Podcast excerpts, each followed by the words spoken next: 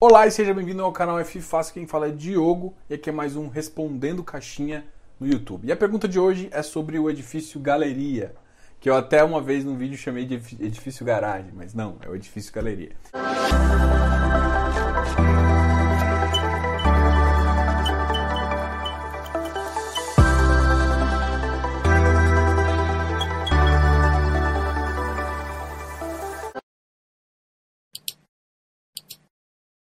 E a pergunta é justamente sobre vacância, monoativo e ativos passivos. Principalmente o seguinte: existe oportunidade no mercado fora de São Paulo?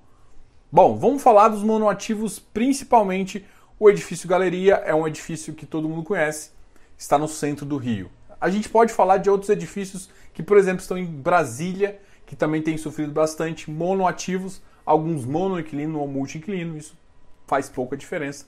E se tem lugar. A grande questão é o seguinte: Brasília é um lugar um pouco complicado de se analisar, porque depende muito do governo. O governo toma as decisões e não é decisões econômicas, e sim ah, decisões políticas. É bem complicado.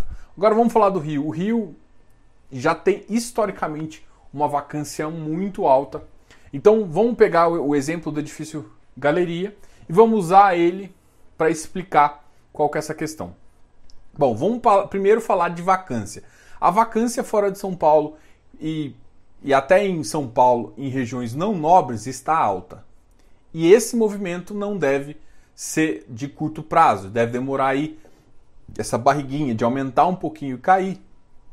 A gente imagina que demore por volta de dois anos. Então, mais dois semestres subindo, mais um semestre para estabilizar, um, dois semestres, depois volta a cair para a gente ter o parâmetro que a gente tinha em 2019. No parâmetro de 2019 já existia uma vacância relativamente alta, então vai subir vacância para cair. E essa velocidade dessa barriguinha ou desse, desse, dessa questão de aumentar e depois cair a vacância vai depender também muito da nossa economia. Se a nossa economia acelerar, a gente pode ter esse tempo mais curto. Então, a, a previsão, por exemplo, do Rio de Janeiro, nos próximos 3, 4 anos, eu não vejo uma previsão muito otimista.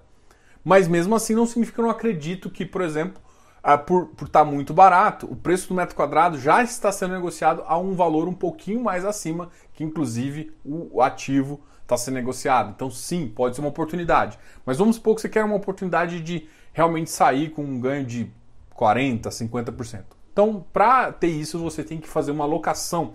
Então, com isso, a economia tem que melhorar. Então, analisando o Rio de Janeiro, eu acho que a gente poderia pensar numa melhoria depois de dois anos para quatro anos aí. E é claro, a gente depende um pouco da economia do petróleo. Se isso, se o pré-sal uh, realmente começar a injetar mais dinheiro e virar uma grande alavancagem para o Rio, isso seria bem positivo para esse mercado. Então, isso é um detalhe que a gente tem que avaliar. O segundo detalhe é, são os monoativos. Os monoativos, apesar de estarem meio que sendo comidos por grandes FOFs, é um pode ser uma boa ideia também, um ativo entrar e achar um comprador ali num preço que é o caso do, por exemplo, presidente Vargas. Mas mesmo assim não necessariamente é bom para todo mundo, e sim bom para quem estava participando do FOF que tem. Então, os monoativos agora você começa a ter uma oportunidade dependendo de, de do fundo que está comprando junto com você. Então, a grande questão é: você pode sim comprar, comprar pensando no longo prazo, mas você tem que começar a olhar os investidores e os outros FOFs, né, que estão junto com você nesse ativo para você não ser engolido e estar tá num ativo diferente. Então, primeira questão, a vacância a gente já comentou, não é muito animadora. Monoativo agora está cada vez ficando mais escuro. E gestão passiva é uma questão que baixa a taxa de administração e se for feita de forma muito inteligente, pode sim gerar uh, ganhos contínuos e ser um bom ativo mas normalmente a gente tem associado justamente a esses ativos passivos monoativos e alguns ativos que não deram tão certo, você associou o passivo a ruim. Mas isso não necessariamente é uma realidade.